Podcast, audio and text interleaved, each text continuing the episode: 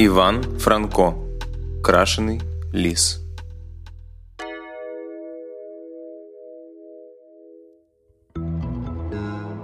Жил-был лис Никита, хитрый-прихитрый. И охотились на него, и натравливали на него псов, и расставляли капканы, и даже пытались прикормить его отравленным мясом. Лису Никите все нипочем.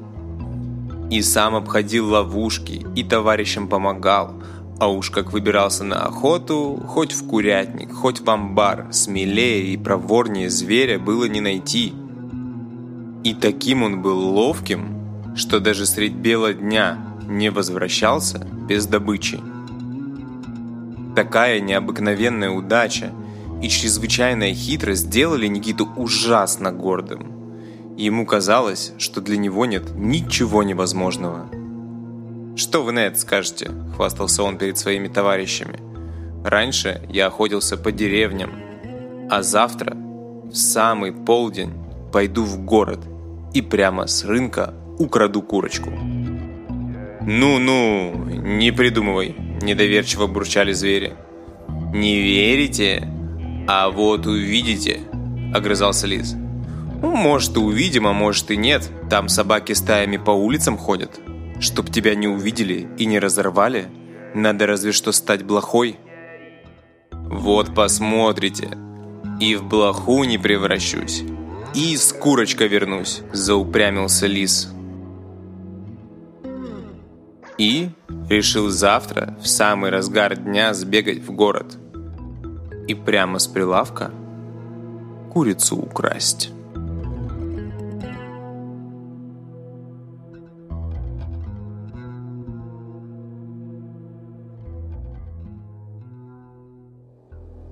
Но в этот раз удача подвела Никиту.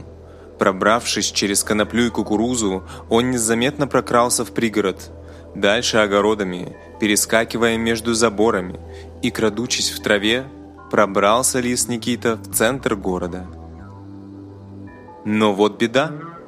Надо было хоть на минуточку выскочить на улицу, незаметно попасть на рынок и как можно скорее вернуться.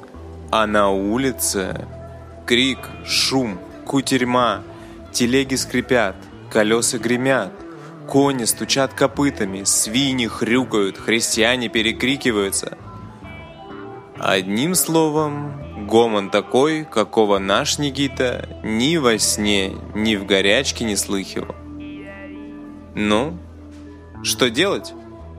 Раз уж решился, нужно закончить, за что взялся. Переждав пару часов в бурьяне у забора, примыкавшего к улице, он понемногу освоился с этим шумом.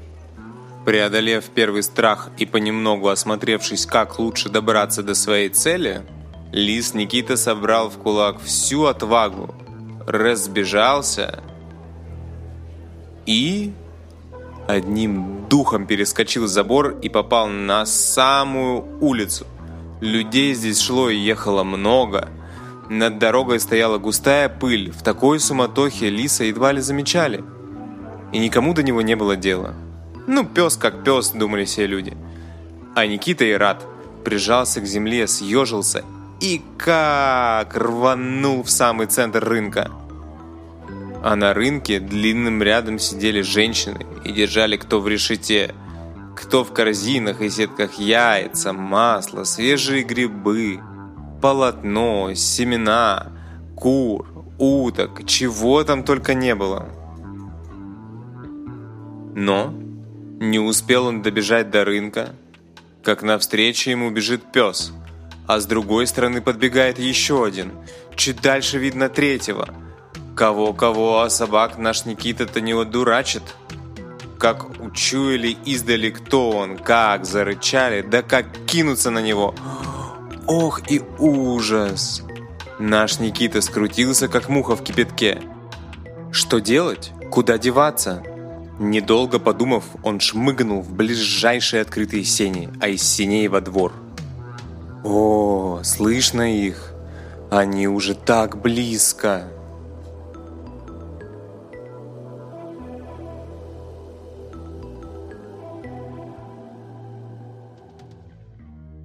Видит лис, что во дворе в углу стоит какая-то бочка.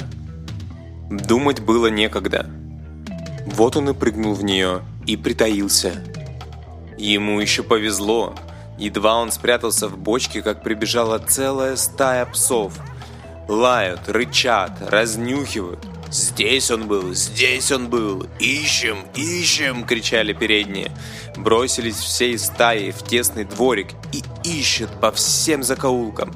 Всюду рыщут, ко всему принюхиваются, все царапают. Алиса и след простыл. Несколько раз псы все же подбегали к бочке, но от нее шел такой противный запах. Наконец, ничего не найдя, псы побежали дальше – Лис Никита был спасен. Спасен это сильно сказано. Бочка, которая так внезапно стала его убежищем, была не пустая, а синей, густо разведенной на масле краской. В соседнем доме жил маляр, он расписывал покои, заборы, садовые скамейки, и завтра он собирался красить какой-то забор. Вот и намешал себе целую бочку краски и оставил в углу во дворе, чтобы на завтра была готовая. Прыгнув в эту странную смесь, лис Никита поначалу занырнул в нее с головой и чуть было не задохнулся от ее резкого запаха. Но затем, коснувшись задними лавами дна бочки, встал так, что все его тело оставалось в краске, и только голова, уже синяя, лишь слегка выглядывала наружу. Так он выжидал, пока миновала страшная опасность. Сердце у бедняги билось сильно, голод скручивал кишки, запах масляной краски чуть ли не душил его. Но что поделаешь, хорошо, что хоть жив остался. Да и кто знает, что будет. А если его здесь, прямо сейчас застанет хозяин бочки, что тогда? Ничего не мог придумать Никита. Едва ли не умирая от страха, бедный лис тихо просидел в бочке с краской до самого вечера. Он отлично понимал, Окажись он сейчас в таком виде на улице, уже не собаки, а люди на него набросятся и уж точно не выпустят живым. Когда стемнело, лис Никита опрометью выскочил из своей необычной купели. Перебежал улицу и, никем не замеченный, забежал в сад, а оттуда, прямо по сорнякам, заборам, капусте, кукурузе, бросился к лесу. Долго еще тянулись за ним синие следы. Они стали лишь слегка слабеть, когда краска немного обтерлась и просохла. Когда Никита добежал до леса, уже стемнело, да так, что бедный лис не сразу и заметил, что оказался совсем не в той стороне, где был его дом. Голодный, измученный, еле живой. Домой надо было бежать еще мили две, но на это у Никиты уже совсем не оставалось сил.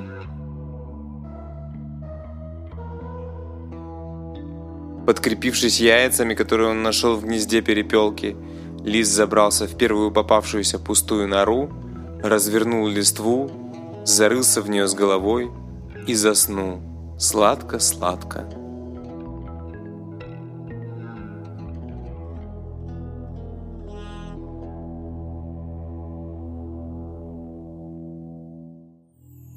Долго ли? Мало ли он проспал? Никто не знает. Но проснувшись после крепкого сна, смачно зевнув и трижды плюнув в ту сторону, где вчера с ним приключилось такое странное происшествие, он тихонечко по лисе вылез из норы. Раз шажок, два шажок, принюхался. Кругом все тихо, спокойно, чисто. Запела лисья душа. «Самое время поохотиться», — подумал он. Но тут он увидел свое отражение в воде. а а вскрикнул бедный лис. «А это что такое?» С перепугу он бросился бежать. Но от себя не спрячешься. Замер и снова приглядывается. «Неужели это я? Неужели это моя шерсть, мой хвост, мои ноги?» Не узнает. Не узнает себя, и все тут. Какой-то странный, жуткий зверь. Синий-синий, с примерским запахом, покрытый не то чешуей, не то ежовыми колючками. А хвост у него Это даже не хвост, а какой-то огромный тяжелый не то молот, не то лом. Да и тоже в колючках. Встает лис, рассматривает, обнюхивает себя и все никак не поймет, как он превратился в это чудище. Пробует отряхнуться от странной чешуи, не выходит. Пробует обкататься в траве, все никак. Уже царапает себя когтями, все болит, но чешуя на месте. Пробует слезать ее, бесполезно. Прыгнул в лужу, куда там? Краска масляная, за ночь в тепле засохла хорошо, держится намертво. Все бесполезно, как бы ты ни старался, бедный Никита.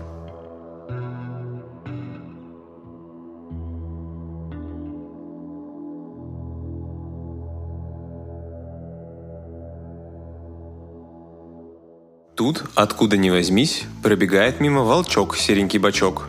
И еще вчера они с Никитой были славными товарищами. Но теперь, едва завидев синее чудище, всего в колючках и иголках и с таким здоровенным, словно вылитым из меди хвостом, так волк и взвыл с перепугу. Как опомнился, еле ноги унес. Страшно бедному, плетется, заикается – Кого не встречает в лесу, волчицу, медведя, кабана, оленя, все его расспрашивают, что с ним, че он так испугался, а он только всхлипывает, глазами хлопает и знает только лопочет. «Вон там, вон там, ох и страшный, ох и лютая!» «Кто страшный? Кто лютый?» – расспрашивают волка свои. «Да не знаю, не знаю! Ох, да чего же страшный!» Ну дела. Собрались все звери вокруг волка, все пытаются его успокоить. Кто-то принес ему воды, обезьянка Фрузя выстригла у него между глаз три жменьки волос и пустила их на ветер, чтобы развеять его страхи. Но куда там? Все зря. Поняли звери, что волк им ничего толком не расскажет. И решили пойти всем вместе туда, откуда прибежал волк и посмотреть, что же это там такое страшное. Подошли к тому месту, где крутился лис Никита, глянули на него и как бросились в рассыпную. Да и как не убегать? Такого страшного зверя никто не то что в лесу, в страшном сне не видел. И ведь никто не знает, что у него за сила, что за зубы, что за когти, и что ему вообще нужно – Лис Никита поначалу страшно переживал из-за своего нового облика. Однако он не смог не заметить, как оно подействовало сначала на волка, а затем и на других зверей. «Хм...» – подумал себе хитрый лис. «Да ведь это хорошо, что они меня так боятся. Это ж можно отлично разыграть. Ну, погодите, вы меня еще узнаете». И подняв хвост, гордо напыжившись, он пошел вглубь леса, туда, где обычно собирается весь лесной народ.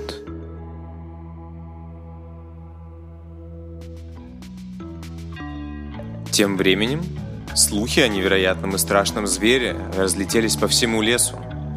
Всем хотелось хоть издали увидеть таинственного гостя, но никто не смел к нему приблизиться. А лис Никита словно и не замечает этого – ступает неспешно, величественно, словно в глубоких раздумьях. Пришел на главную площадь и сел на любимый пенек медведя. Сел и ждет. Не прошло и получаса, как вокруг площади собралось зверей и птиц видимо-невидимо. Всем любопытно, что же это за создание. И в то же время все боятся, и никто не смеет к ним подойти.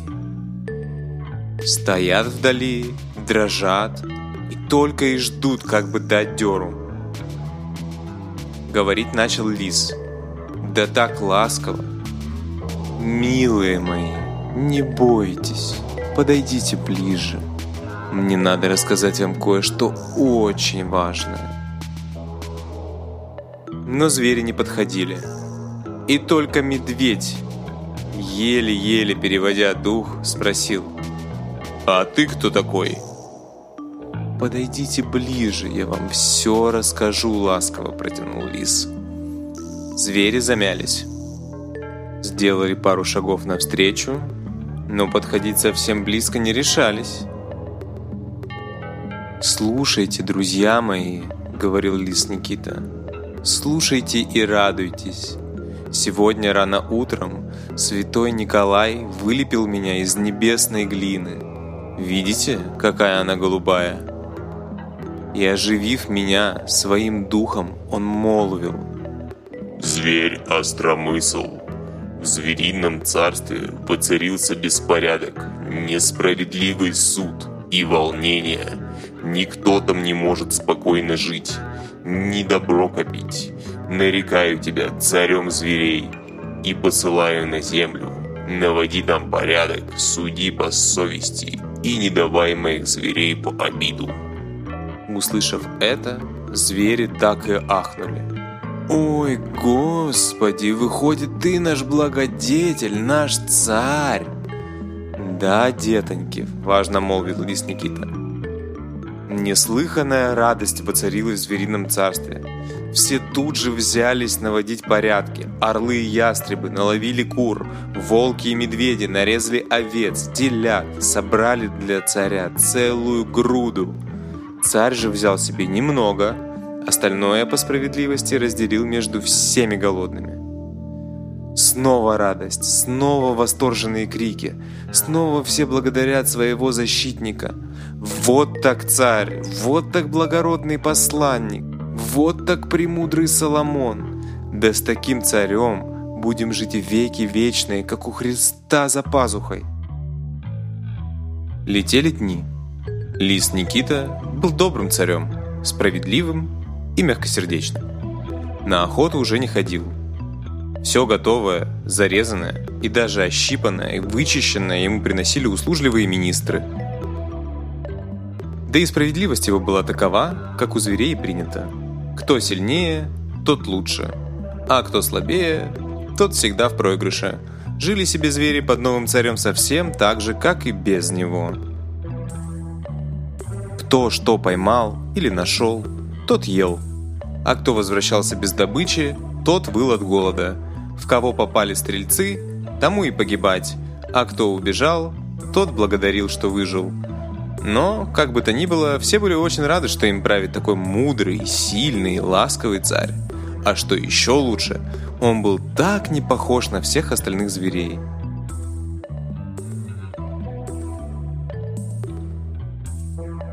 Став царем, лис Никита жил как у Христа за пазухой. Боялся только одного, чтобы краска не слезла с шерсти, чтобы его подданные не узнали, кто он на самом деле. Поэтому он никогда не ходил под дождем, не бродил почаще, не чесался и спал только на мягкой перине. Да и вообще он делал все, чтобы никак не выдать себя перед своими министрами. Никто не должен узнать, что он обычный лис, а не остромысл, мудрейший из зверей.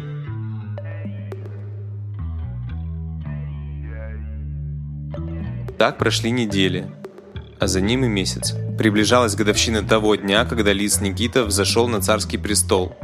Звери решили справить праздник и устроить по такому случаю большой концерт. Собрался хор из лисичек, волков, медведей. Подготовили красивейшую кантату. И вечером, после торжественной трапезы и речей о мудрости царя, на сцену вышел хор. Как же чудно они пели! Медведи так ревели басом, аж дубы дрожали. Волки вытягивали трогательное соло. Но когда молодые лисички зазвенели тоненькими тенорами, сердце царя растаяло. Позабыв про осторожность, Никита поднял морду и как завоет по лисье.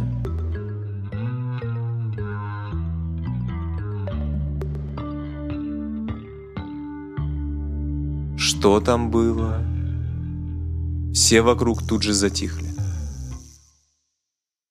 У всех министров и царских слуг словно пелена с глаз упала. Так это же лис! Самый обыкновенный лис, еще и мерзкой краской обмазанный. Тьфу! А мы-то думали, что он мудрейший из мудрейших. Ах ты врун! Ах ты самозванец! И не думая уже о его добродетелях, ни о небывалой мудрости, а лишь злые на то, что так долго позволяли себя обманывать, все бросились на несчастного лиса Никиту и разорвали его на мелкие кусочки. Так родилась поговорка, когда нас обманывает человек, выдающий себя за нашего друга, когда какой-то прохвост запутывает, темнит, одурачивает нас, и мы становимся хоть немного мудрее, то говорим, мне с ним все понятно, не друг он вовсе, а крашеный лис.